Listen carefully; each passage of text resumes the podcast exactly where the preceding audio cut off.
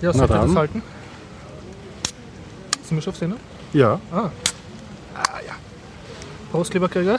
QB Board. Ah.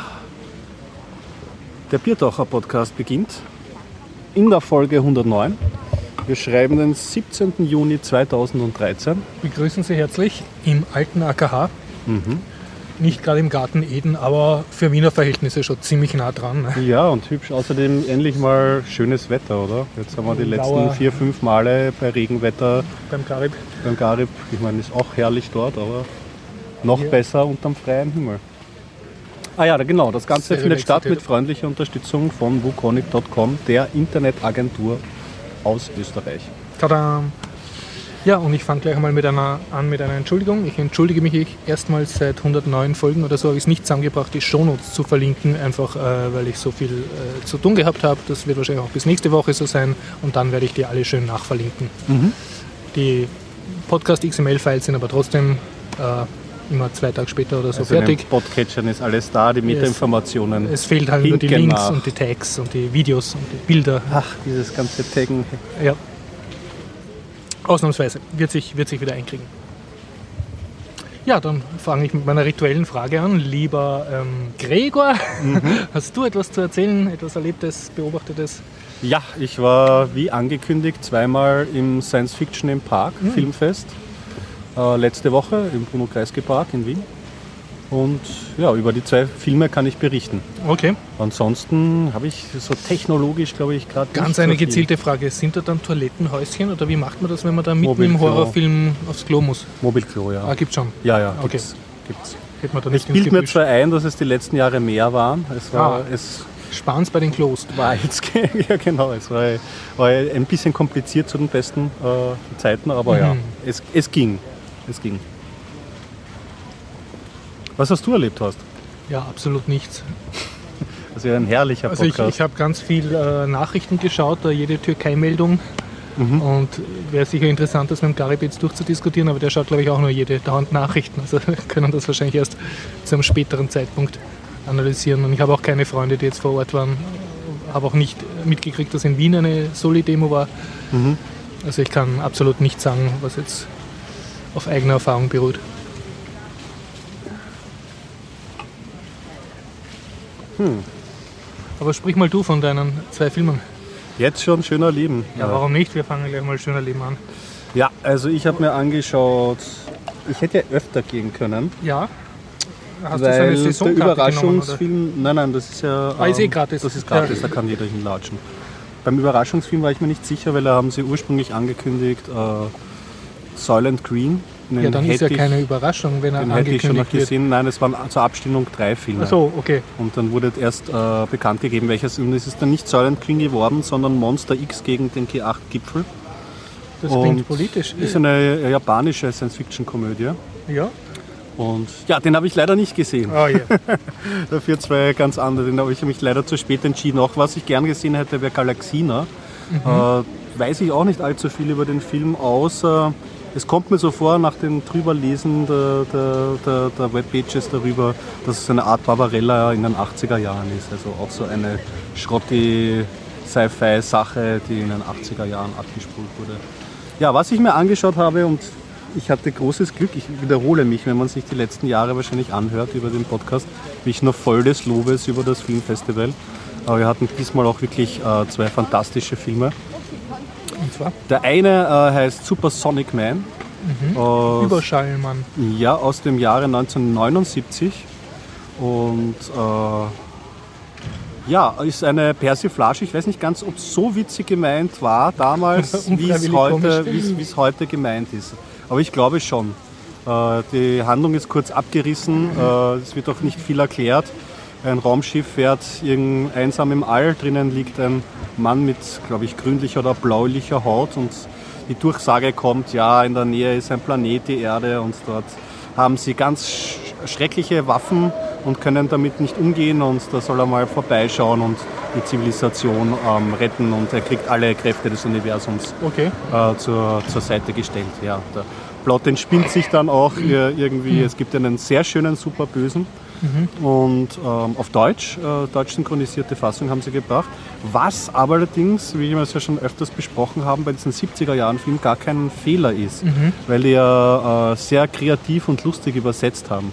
Und ich gerade der Alte, ich meine, hätte raussamplen können ohne Ende. Der Alte hat sich immer aufgeregt, also der Bösewicht, über diese Idioten. Und er hat immer die Idioten immer so schön im Betont. Sprachgebrauch betont. Ja, ist wunder, wunderbar. Und äh, er kämpft eben gegen diesen Bösewicht und der Bösewicht äh, entführt einen Wissenschaftler und dessen Tochter läuft noch frei herum und mit dem trifft sich dann der Super Sonic Man.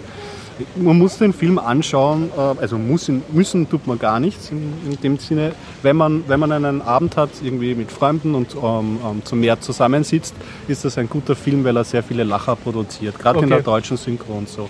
Er hat eine herrliche, man muss sich gleich am Anfang muss man sich anschauen, wie sie diesen Superman, also Supersonic-Flug dargestellt haben. Und, er zwar? hat sich eine wunderschöne Armchoreografie ausgedacht. Er wechselt immer den vorgestreckten Arm. Also es gibt ja diese Superman-Pose, wo Okay, man einen ja. vorgestreckten Arm und er wechselt das manchmal und das Okay. aber in Zeitlupengeschwindigkeit schaut zum Schreien komisch aus. Okay. Ja, das war der. Und das, der kann fliegen dann oder was kann der alles? der kann, der kann fliegen, er kann, äh, ich glaube, alles eben Supersonic halt auch, glaube ich, wegen dem Schall. Er kann, glaube ich, auch, also die kann die äh, Bullets, die, die Kanonenkugeln, die Pistolenkugeln ablenken und so. Und ja, das, wie gesagt, von der Handlung her muss man nichts erzählen, weil das erklärt sich alles selbst. Es gibt wunderschöne Darstellungen von halt, wie man damals äh, Technologie dargestellt hat, ein Roboter Ja. mit zwei Raketen am Kopf, mit zwei kleinen, die er abschießen kann, der furchtbar langsam äh, ähm, vor sich hin watschelt, aber alle fürchten sich vor ihm. Ich verstehe nicht, warum die Leute nicht einfach wegrennen, aber es ist halt, es ist halt kommt. Ja, ja, ja, natürlich. schön Und es gibt auch eine, eine große Schlägerei natürlich, im schönen Bud Spencer-Stil, auch mit den Okay. richtigen Schlaggeräuschen, die man Okay. kennt aus diesen Bud Spencer-Filmen. Also ein Rundum-Paket, kann man anschauen, sich wohlfühlen und, und, und lachen. Der, der zweite Film, ähm, der hat schon ein bisschen mehr Fleisch, äh, ist in den 80er Jahren gedreht Mhm. worden und nennt sich äh, Hell Comes to Frogtown. Und das ist ein Postapokalypse-Film. Das ist ein Genre, das ich sehr gern habe. Da habe ich ja schon letztes Jahr erzählt So von. Mad Max-mäßig. Ja, ja, richtig. Also Wüste und Verstrahlung vor allem. Okay. Also Strahlung als, als äh, Ursache dieser äh, stattgefundenen Apokalypse. Und ich habe ja letztes äh, Jahr erzählt about, ähm, ähm, über A Boy and His Dog mit dem jungen Don Johnson. Das war auch so ein Postapokalypse-Streifen. Und der hier hat sehr viel Ähnlichkeiten auf, gewissen, auf gewisser Weise. Vielleicht ist es auch genre-immanent. Also das Szenario ist folgendes. Man begleitet ähm, einen Haupthelden. Der wird gleich am Anfang, glaube ich, einkassiert von einer Fraueneinheit. Frauen haben äh, eine Organisation gegründet. Das Problem ist nämlich, dass die meisten Männer unfruchtbar sind. Okay. Jetzt stellt der Mann an sich natürlich eine große Ressource dar. War das nicht bei dem Don Johnson, der Mann mit Hundfilm, auch so ein Thema? Ja, richtig, genau. Also da gab es auch einen Mangel an, an Männer. fruchtbaren Männern. Äh, ja, und dann unterschreibt er, also heuert er an für diese Firma dort äh, und äh, liest das Kleingedruckte nicht, wird in eine eiserne Unterhose gesperrt und dann mh, hat er den Auftrag, äh, eben nach Frogtown in ein gewisses Gebiet reinzufahren und dort ähm, gibt es anscheinend fruchtbare Frauen, also Frauen sind auch zum größten Teil unfruchtbar und da hat er den Auftrag, die, diese zu befruchten sozusagen. Ein Batzen, ein Batzen Plot interessant von der Ästhetik her und so, wenn man Computerspiele gespielt hat wie Fallout, dann wird man Ja. den Film zum, zum Schreien finden. Okay. Weil es sind so absurde Charaktere. Frogtown, nicht umsonst Frogtown, die Leute rennen dort alle mit dem, also sind Frösche, Das sind also Frösche. sind alle auch in mit ziemlich guter Maske eigentlich, das was sind mich gewundert hat. Frosch... sind Froschmenschen, Zombie. Okay, ja. Mhm. Froschmenschen, ja genau, können reden schon und so. Und haben sie dann so super lange Zungen oder... die super langen Zungen sind nicht vorgekommen, aber sie, ja, also die, die leben da vor sich hin. Es ist so eine kleine Minerstadt und äh, es wickelt sich dort so ein Plot ab.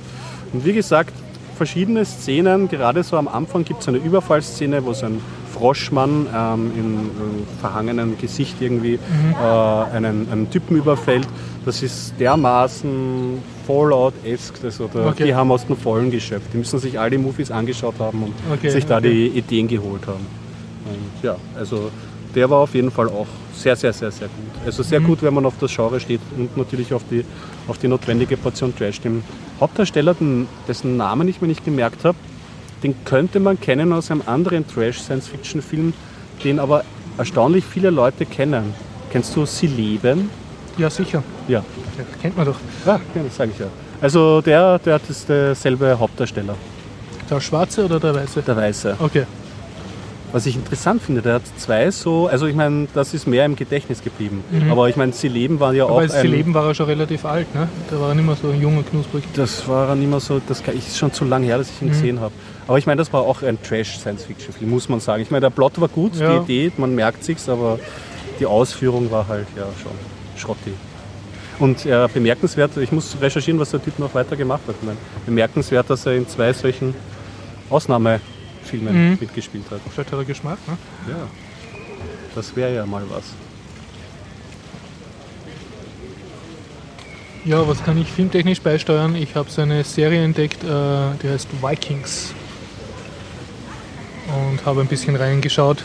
Hat mich sehr erinnert an, ähm, an diese Rom-Serie, die war vor kurzem auch im deutschen Fernsehen. Das war auch eine HBO-Produktion? Ja. So. Eine was Neueres, eine, keine eine Wobei neue ich jetzt nicht weiß, ob, ob äh, Vikings von HBO ist. Mhm. Aber es ist so in also so prächristliche Moral und die starken blonden Skandinavier. Und eine aktuelle Serie. Ja, also es ist. Äh, hab's halt so Okay. aufgetrieben. Und ja, also spielt. Die Christen sind so irgendwie die Schlaffis und Bösen und Falschen und so und die guten, starken Germanen kämpfen halt entweder untereinander, um halt da so von Mann zu Mann ihre Streitereien zu schlichten und dann fahren sie plündern und ja. Gut, also Kriegsserie oder gibt es von den Charakteren was her? Was hat dich gehalten bei der Serie? Also ich kann noch nicht einmal sagen, ob es mich hält. Ja. Ich habe so ein bisschen, Einfach nur unter- ein bisschen in der ersten Season herumgesurft, so auf schnell, aber es sind ganz gute Kampfszenen drin. Okay. Und ja, ich glaube, das, was mir unbewusst gefallen hat, war, dass ich, ich nehme an, es kommt aus Amerika, ich kann nicht einmal das genau sagen, aber das ist jetzt, dass du nicht diese, zumindest in der ersten Season noch nicht diese, diese typische christlich-US-patriotische Family Values Ideologie halt reingeschmiert kriegst, sondern einfach, ich nehme an, das kommt erst später, wenn es dann alle christianisiert werden und so. Sie haben schon einen Mönch, Mönch haben schon gefangen genommen. Aber ähm, ja, ist halt ein, ein komplett anderes Wertemodell. Also Mhm. eher für heutige Zeit eher sehr unverständlich und düster, aber wird halt sozusagen, ja, nehmen sich selber ernst und größte Schande eines Wikingers ist es, den Strohtod zu sterben und nicht im Kampf zu fallen, sondern ja, Das klingt, als würde man einer Alienrasse aus Star Trek zuschauen. Das ja, so ein bisschen, also du merkst, die Menschheit hat sich doch weiterentwickelt Ticken seither. anders. Und soll dann einen Blick zurück. Ja, Haben Sie irgendwie äh, Acht gegeben? Also geschichtlich akkurat kann man eh nicht sagen, aber gibt es zumindest so Ankerpunkte, die man so erkennt? nein, also mein, mein ganzes Wissen über die Wikingerzeit ist sehr begrenzt. Ich habe mal auf, ich glaube eh im Zuge von einem, so einem Kickstarter-Projekt, habe ich ein bisschen recherchiert über den mittelalterlichen Schwertkampf. Da gibt es eigene YouTube-Kanäle und Typen, die sich damit viel beschäftigen und Ja, die philosophieren, warum ein, wie groß ein Wikingerschild sein soll und wie die wirklich gefochten haben. Das sind so Reenactment-Gruppen, die versuchen das dann nachzumachen. Und ich, ich weiß nicht, wie sehr das eingeflossen ist. Also da bilde ich mir ein, da habe ich auf YouTube schon, äh, wie soll ich sagen, äh, sinnvollere Gefechtsszenen gesehen von so Wikinger Schwert- und Schildkämpfen. Und da ist mir vorgekommen, die verwenden ihre Schilder eher so wie Rugby-Spieler und dreschen damit den Gegner weg. Aber kann jetzt ja, auch nicht genug sagen. Serie. Ich- Ja, nein, Das ich, ich Thema kann. klingt zumindest es- mal ja, interessant. Ich meine, man wenn man Game of Thrones, Fantasy, das ist ja, vielleicht ich einmal glaube, da so. kommt rein. Es hat mir auf jeden Fall besser gefallen als das Rom. Das war mir irgendwie zu. Oder Entschuldigung, nicht nur Rom und dann habe ich auch Spartacus. Spartacus. Ja, und das war dann, ja, hat auch coole Szenen gehabt, aber es war dann so ein bisschen so auf. oh, zu schön produziert oder was. ja, ja, so zu sehr. Ich möchte Game of Thrones sein, bin es aber nicht. so mit Familienverwicklung und Ja, so. Und da gut. hast halt gerade einen bösen Häuptling und dessen böse Frau und den guten und dessen gute Frau und ja, kennst dich gut Das aus. ist alles sehr stereotyp. Ja, und, und Was mir irgendwie gefällt, ist, dass die, dass die zivilisatorisch Fortgeschrittenen halt sehr unsympathisch wegkommen. Ne? Mhm. Also die haben zwar bessere Eisen und bessere Rüstungen, aber es sind irgendwie so die vollen Schlaffis und trauen sich nicht kämpfen und betrügen und so. ah. Oder für Odin oder so. Ja. ja, ich hoffe, es wird nicht irgendwie ein Kultfilm für Neonazis oder so. Dass ich dann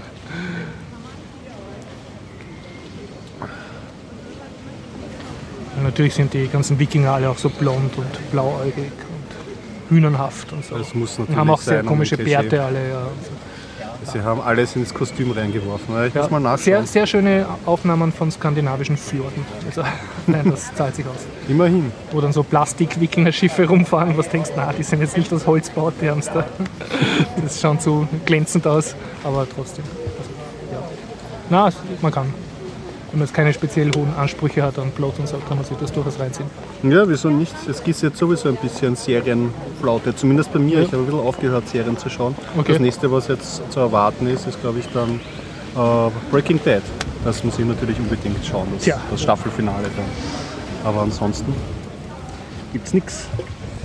Ich kann ein bisschen weiter erzählen. Ich habe letztes Mal oder vorletztes Mal versucht, äh, Desura und ähm, Steam zu vergleichen für Linux. Ah ja, genau, hast du weiter Spielmäßig. Ja, ähm, sehr wenig, weil ich jetzt gerade auf zwei Lieblingsspielen hängen bleibe, also pro Plattform. Also mhm. eigentlich äh, einen vollen Rückfall gekriegt auf Desura und dort auf ein Spiel, was ich mir gekauft habe, sogar mit zwei Erweiterungen. Das heißt Dungeons of Dreadmore, so ein Roguelike mit so riesiger Zeichentrick-Grafik okay. irgendwie wieder reingekippt. Aber was mir aufgefallen ist, beide Spiele, also beide Plattformen haben Gratis-Spiele. Also auch Free Open Source mhm. Software und zum Teil auch nur welche, die nicht free sind, also die nicht Open Source sind, aber eben free, free, free oder dann gerade ja, free werden. Und ähm, ich habe das Gefühl, dass die interessanteren Projekte doch bei Desura sind. Also dass da anscheinend die, die Meinst Schwelle. Ausschließlich im Open Source Bereich ja, da ja. die interessanteren. Also wie soll man sagen, die qualitativ aufwendigeren sind wahrscheinlich eher bei Steam äh, zu finden, aber die kommen eher von der Closed Source Ecke. Mhm. Obwohl Steam eben auch ein, ähm, was haben sie, ein ein Battlefield, nein nicht Battlefield, äh, wie heißt das, ein Team Fortress haben sie, was Free-to-Play ah, ist. Und so, ja, aber, da muss man ähm, aufpassen, Free-to-Play ist ja heutzutage ist auch schon. Source. Ja, genau, ist ja. nicht Open Source und Free-to-Play werden ja oft jetzt auch diese Münzspiele äh, und diese Dinge bezeichnet. Also in dem Podcast ist das jetzt so eine neue Nomenklatur. Das was Muss dann Items kaufen, so ja, richtig, Webshop, genau, genau, richtig. Ja, ja. Das wird oft jetzt auch als Free-to-Play bezeichnet. Ja, und ähm, ich habe das Gefühl, dass so kleine, interessantere Nischenprojekte eher ihren Weg zu Desura finden. Aber das ist rein von meiner Beobachtung. Mhm.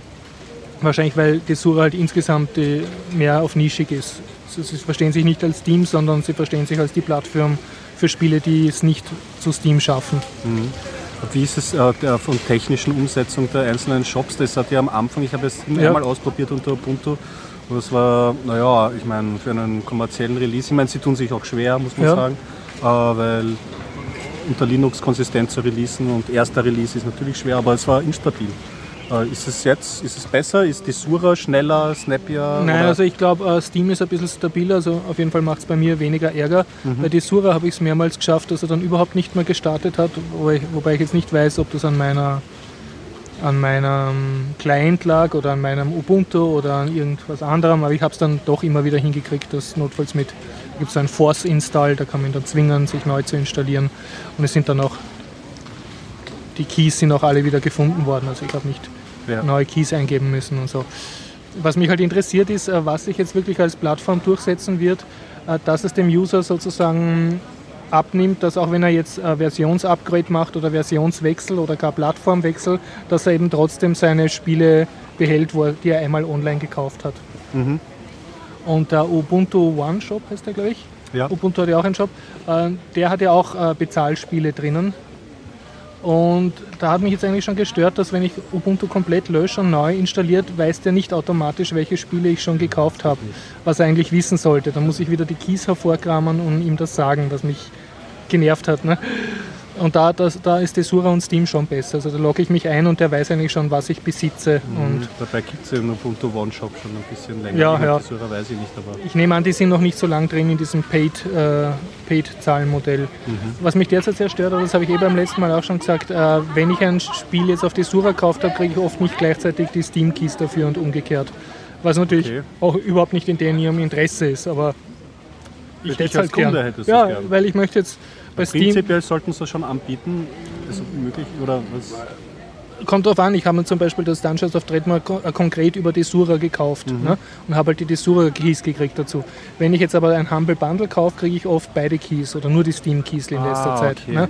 Und deshalb habe ich jetzt viele Spiele auf beiden Plattformen und da bin ich drauf gekommen, wenn man es eh auf beiden Plattformen hat, hat Steam gewisse Vorteile. Da hast dann so Community Perks, zum Beispiel hat das Spiel einmal erfolgreich gestartet oder hat das Spiel fünfmal gespielt. Also Ah, kriegst das ist so eine Art kriegst du ein ja, so ja, so- Social. äh, Social Perk System, wo du noch mehr ausspioniert wirst. Ja, Okay. aber was halt ja, lustig sein kann. ja, sicher.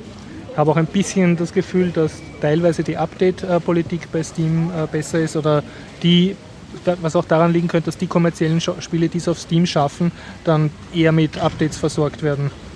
Also dass die Firmen sozusagen mehr dahinter sind. sind.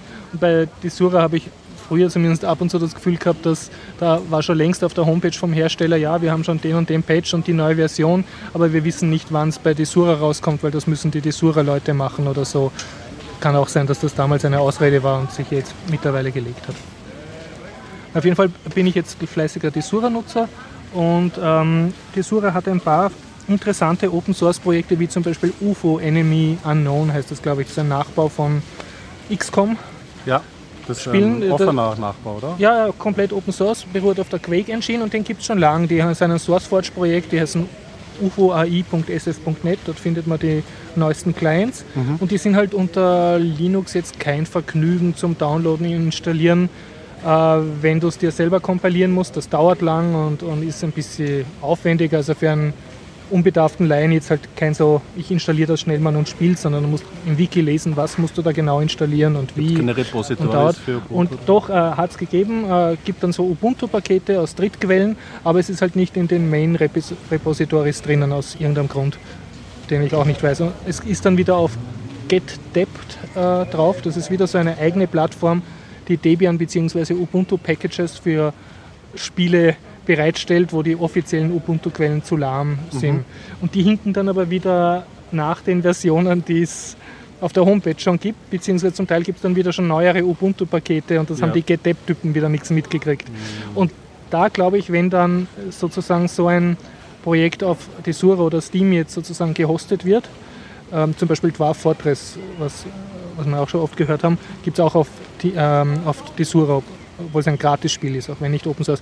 Dann kann ich mir vorstellen, dass da die Update-Politik für aus Kundensicht jetzt ein bisschen einfacher ist. Okay. Weil du brauchst sowieso die Plattform, du brauchst dich eigentlich nur ein, eine Webseite anwählen und dich einloggen und die weiß dann, welche Spiele du willst und hast und es ist eigentlich ja, sogar noch ein bisschen einfacher als mit dem, äh, mit dem Synaptic jetzt oder mit dem Ubuntu Ja, dem Shop, weil dem musst du ja nach einem ja Clean Install musst du, musst du noch einmal genau sagen, ich will dieses und dieses Spiel, hol mir die neueste Version. Aber ich, ich kann jetzt noch nicht sagen, welcher von den 30 auch für mich persönlich langfristig durchsetzen wird.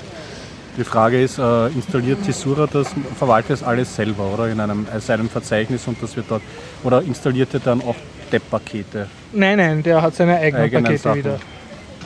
Ja, es wäre halt schon schön. Und du kannst ja, das kommt noch dazu, du kannst bei Steam kannst du wieder ein Spiel installieren, das du nicht über Steam gekauft hast, einfach nur um es über Steam aufrufen zu können. So als machst du dir einen Launcher in dein Startmenü oder auf Mhm. deinen Desktop. Was derzeit noch nicht viel Sinn macht, außer du bist einfach zwanghafter Steam-User und willst es machen. Was aber Sinn haben machen könnte, wenn diese Perk-Systeme, zum Beispiel habe dieses Spiel 30 Mal gestartet oder habe dieses Spiel mit Freunden gespielt. Ne? Wenn sozusagen äh, jemand für ein Open-Source-Spiel oder für ein Gratis-Spiel so einen, dieses Social Add-on dazu macht als Mod, Ja. Und dann, dann, dann, es System Sinn machen sozusagen. Kann. Ja, Ja, dann bräuchtest du es ist nicht halt einmal über Steam verkaufen, aber hättest was davon. Ist die Frage, ob die Steam, so eine Steam-Seite das dann zulassen. Ja. Sollten sie. Ich meine, man muss dazu sagen, dass weder Steam noch Desura irgendein Geschäftsmodell hat, wenn sie mit Open Source Spielen was machen oder mit Gratis Spielen. Da haben sie eigentlich nichts davon, außer vielleicht Werbung einzublenden. Okay. Und ja, aber auf jeden Fall es wäre, wie soll ich sagen, ich hoffe darauf, dass der Ubuntu Shop oder die normalen Open Source äh, Systeme, die Debian Drittpakete, dass die sozusagen auch ein bisschen lernen, aha, so kundenfreundlich kann man upgraden und, Dass und das was halt sich mehr verzahnt. Ja. Es, es halt geht ja was Frage, weiter. ja, ich glaube, da müssen sich spezielle Gruppen finden und dann einen eigenen, äh, eigene Mhm. Software dafür schreiben. Ich meine, Debian selber hat halt Ja. null Fokus darauf und zu Leider, Recht, ja. weil die haben ja halt. Also ich, ich sehe es halt nur, dass viele Spiele, die mich interessieren, finden keinen Debian Package äh, Maintainer oder Ubuntu Package Maintainer. Das sind dann nur irgendwelche Links auf total veraltete äh, Sachen, wo irgendjemand mal ein Debian Paket gebastelt hat, was dann auch nicht immer funktioniert, weil es halt nicht viel Liebe kriegt und nicht viel Das ist ein Support. generelles Problem der Ja. Szene, besonders wenn du mal anfängst, Step-Pakete zu bauen, Ja. musst du mal schauen, ob für Debian oder Ubuntu, Ja. weil da sind die Paketierungsversionsnummern anders. Und dann musst du natürlich, darfst du nicht vergessen, dann noch RPMs bauen und andere Pakete. Ich weiß nicht, das verwendet Archlinks, glaube ich, auch ein eigenes äh, System. Also es ist nicht einfach irgendwie für Linux was zu verwalten. Da ist wahrscheinlich der Ansatz von Steam und Tesura, okay, wir lassen jetzt einmal die Paketsysteme Mhm. ganz weg und verwalten das in unserem Re äh, Repository wahrscheinlich noch das Wartbars, das der vom Aus der ihrer. Sicht wahrscheinlich schon, ja. ja. Ich meine, was, was auch ein bisschen das abnimmt, ist ja, dass viele Pakete auf GitHub wandern mit dem Source Code jetzt oder Mhm. auf andere populäre Versionskontrollsysteme. Wobei GitHub zurzeit, glaube ich, jede der erfolgreichste Kit und der Block ist, oder? Ja, aber ich sehe auch andere, Bitbucket und so. Ja, stimmt. Und, ähm, Und ich kann mir vorstellen, wann, wann jetzt irgendjemand da draufkommt oder das populär macht, dass du sozusagen in deinem Git gleich irgendeinen einen Code einschleusen kannst als äh, Patch, der jetzt zum Beispiel ein Debian-Paket macht. Aus dem, dann brauchst du eigentlich nur noch ähm, deiner Versionsverwaltung sagen, geh, schau nach, schau gleich bei, bei GitHub nach und kompilier das dann automatisch. so, dass es äh, wie ein, ja genau, es fällt einfach raus. Wenn du das dort reinstellst, wird das kommt das Neueste raus, ja. und das Und raus. das könnte es dann wahrscheinlich relativ einfach wieder deiner Standard-Betriebssystem-Versionsverwaltung beibringen, also wie zum Beispiel apt-get oder, oder Synaptic oder Aptitude, dass die dann sozusagen sich von dort gleich den neuesten Source-Code zieht und, und Das kompiliert. Da müsste Das- man sich halt fragen, ob das wirklich so einfach möglich ist mit diesen Sachen. Ich hatte Ich mal habe es noch nicht gesehen, aber ich denke mal, es, es wäre technisch wahrscheinlich schon machbar. Ich habe mal Conary, wie hat das geheißen? Na, Conary hat der Paketverteiler geheißen. Wie hat denn das Linux geheißen, das ich damals verwendet habe? Hm, Foresight Linux. Ich glaube Foresight Linux war das, ja. Ja. Ähm, das war eine äh, Distribution mit dem Fokus, immer den, den neuesten GNOME-Desktop zu haben. Okay. Und die haben einen eigenen äh, äh, Paketmanager verwendet, ein eigenes Paketsystem. Und der Paketmanager hat sich Conary genannt. Ja? Und dazu gab es auch eine Webplattform und die Webplattform hat ausschließlich dem, ähm, oder dient ausschließlich dem Zweck, dass du dort Pakete baust und anderen Leuten als Repository zur Verfügung stellst. Okay. Und die hatten eigentlich schon solche, Mhm. solche Sachen. Ich habe auch ein paar Sachen gebaut, war aber auch nicht trivial Ja. zu bedienen. Also da muss man dann halt schon technisch versiert sein. Ja. Es wäre auch für Dinge, also ich könnte äh, äh, Steam und Tesura auch den, den guten Rat geben, es ist noch viel Platz unter Androids dort eine Release-Plattform zu machen, weil das, was der Play Store bietet, Ja, der bietet eigentlich hauptsächlich Werbung. es ist schrecklich. Also allein die Unterteilungen, die Kategorien. Es gibt keine eigene Rollenspielkategorie. Ich meine, ich weiß schon, vielleicht muss es nicht Rollenspiel heißen, aber ich habe Gelegenheitsspiele und Ja.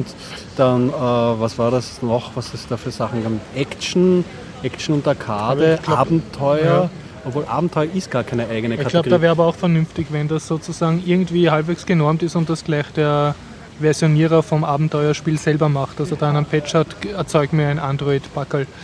Ja, ja, also das mit dem Paket, Paket, ähm, Paketierung und Ja. so, das ist äh, eh ja noch ein eigenes Thema. Aber prinzipiell auch einen Mhm. guten Store zu haben, wo äh, Spiele so aufbereitet werden, Ja. dass sie für mich das Sinn geben. Wenn ich jetzt, mich jetzt durch den äh, Google Play Store graben, also das habe ich eh schon Ja. länger nicht mehr gemacht, früher, wie ich mich äh, durchgegraben habe, versinkt man halt in einem Boost von Free-to-Play, Farmville, Ja, ja. Äh, Klonen und, und anderen Casual Games. Werbeverseuchten Close Source die Klumpert. wirklich guten Sachen, Ja. die finde ich, wenn ich auf anderen Plattformen drüber lese und das im Mhm. Google Play Store im Suchfeld eingebe. Also da gibt es sicher noch, sicherlich noch viel Platz für die, für die Firmen, wenn sie sich das antun, ist sicherlich auch nicht einfach. Ja, ja ich habe mich auf ähm, Hardware-Recherche Bitte. begeben. Ah, aber bevor die Hardware-Recherche, hast du gehört, nur weil ich Ja. ja. darüber gestolpert bin, über den Raspberry Tor. Das ist ein Paketbundle, das jetzt von Adafruit, so einer ähm, Firma, angeboten, geboten wird. Ja.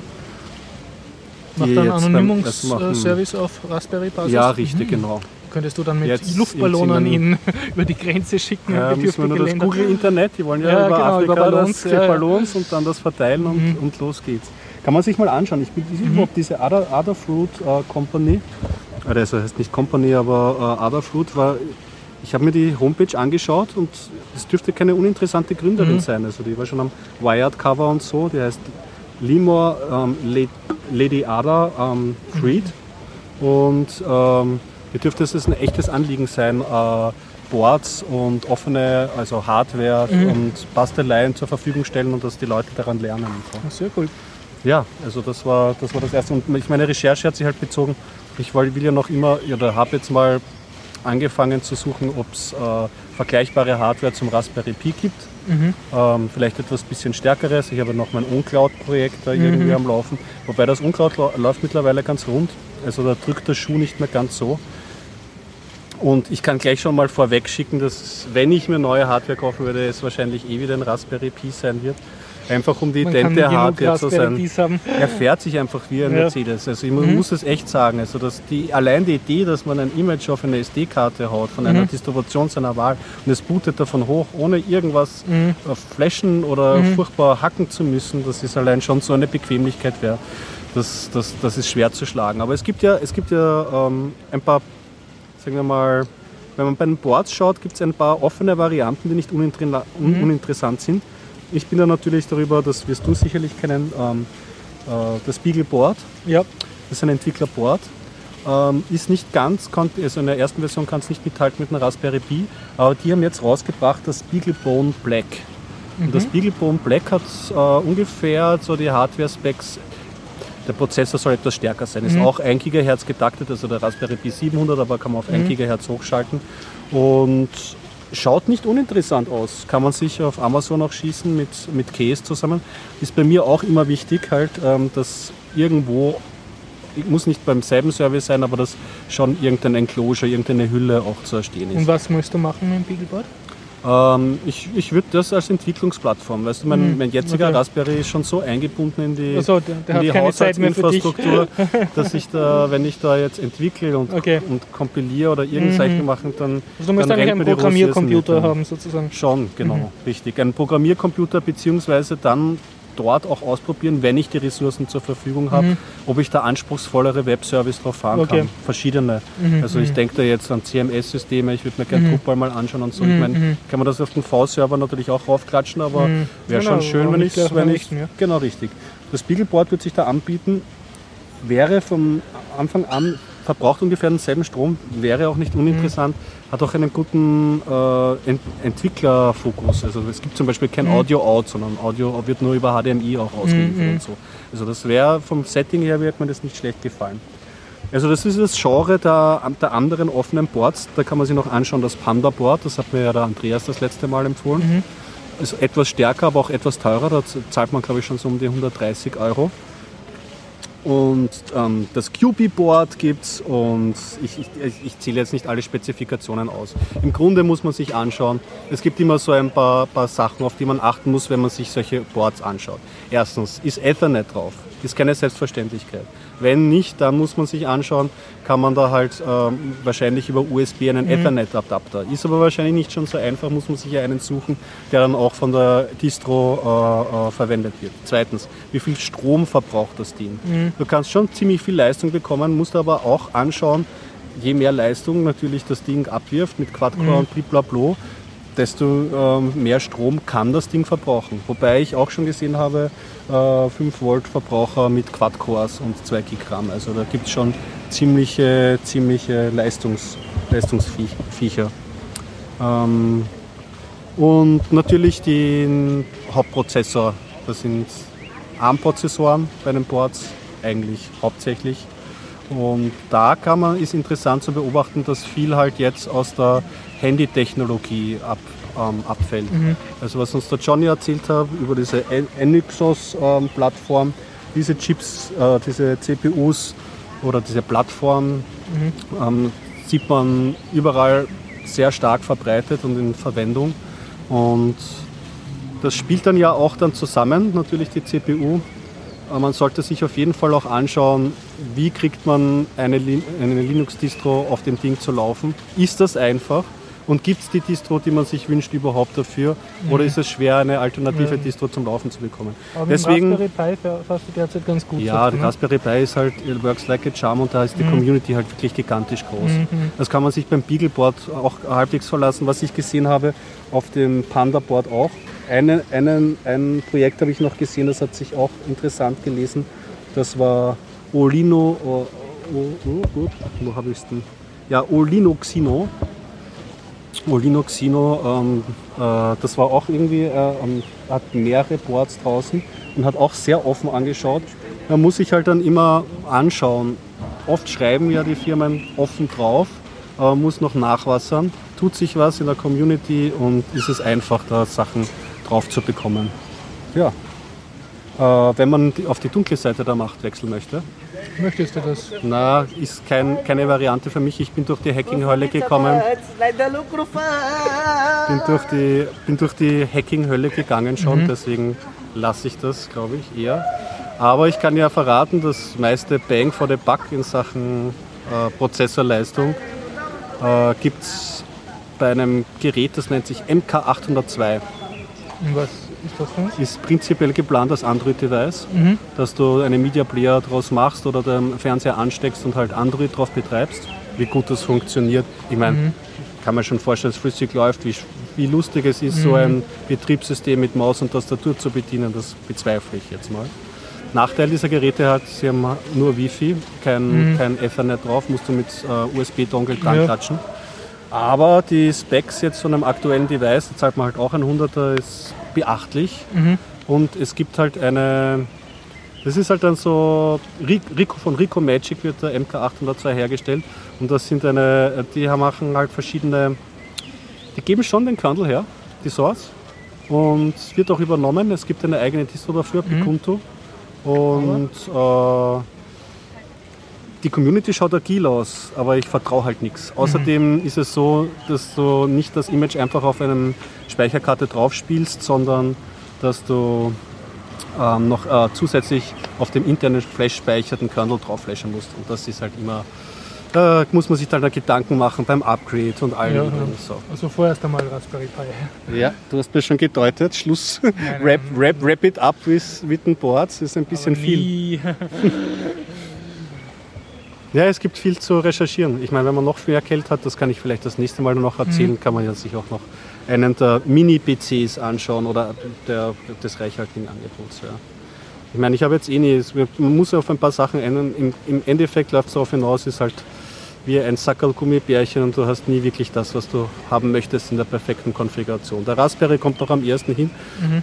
zu hoffen, dass es da vielleicht eine Revision mal geben wird. Ja. Also eine neue Version.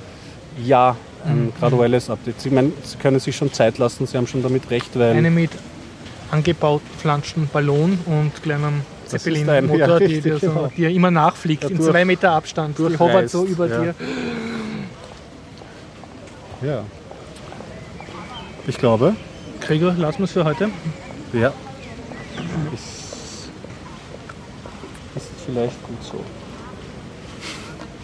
Jo, äh, nächste Woche höchstwahrscheinlich auch wieder hier im alten AKH, 19.30 Uhr. Wenn das Wetter hält, ja. Wir haben bekommen vom Andreas wieder ein Bitcoin-Update-Inhaltsverzeichnis. Werde ich dran das schneiden. Du dran flanscht.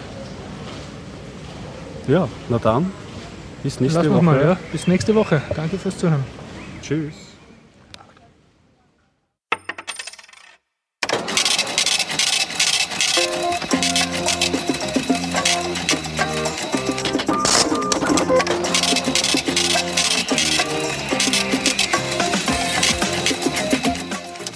Bitcoin-Kurs auf Abwärtstrend.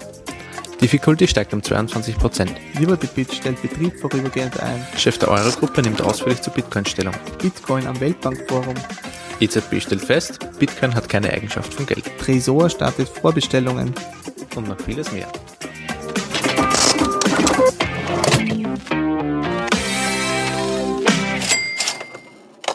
Unsere neueste Folge findet ihr unter bitcoinupdate.com.